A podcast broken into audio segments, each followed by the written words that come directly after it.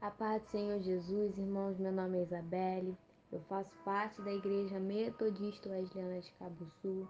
Venho aqui deixar para a meditação dos irmãos que fica em Êxodo capítulo 13, versículo 20 ao 22. Diz quando Deus tira o povo do Egito, ele os direciona colocando uma coluna de nuvem de dia e uma coluna de fogo de noite. Em nenhum momento Deus deixou seu povo só.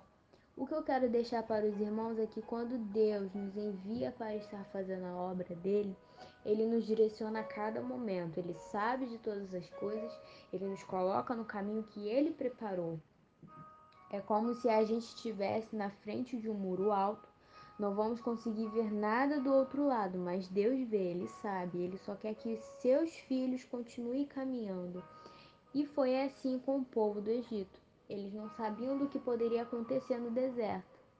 Mas Deus estava lá, direcionando, suprindo tudo, não deixava faltar nada. E assim é conosco, vamos estar caminhando para chegar até onde Deus quer. E durante a trajetória, Ele não deixa faltar nada: oração, palavra, consolo, esperança, alimento. O mais interessante que eu vejo nessa passagem é que Deus ele coloca uma coluna de dia e uma coluna de noite, de dia para guiar, de noite para iluminar. Deus é tão maravilhoso sabendo da dependência dos seus filhos que ele coloca a nuvem para guiar. Deus vai estar sempre colocando algo na sua vida para te guiar no caminho certo onde ele preparou, e de fogo de noite para iluminar o caminho. Você pode não estar vendo nada que vai acontecer lá na frente, mas Deus te dá a oportunidade de ver o que está acontecendo agora na sua vida.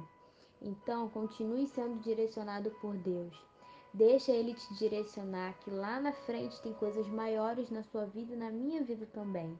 Os planos de Deus serão e será sempre melhor do que o nosso.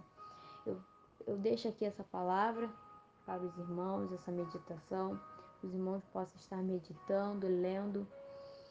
Venham aqui também lembrar do nosso encontro distrital, está às portas, será dia 27 do 6. Será uma live no Facebook às 7 horas. Não vamos esquecer também de estar orando não só pela live, mas pelos irmãos que vão estar na frente desse trabalho, para que tudo possa ocorrer conforme Deus quer. Eu deixo essa meditação para os irmãos esse, esse aviso também, né, da live. Agradeço pela oportunidade, tá bom? Fiquem todos na paz do Senhor Jesus. Amém.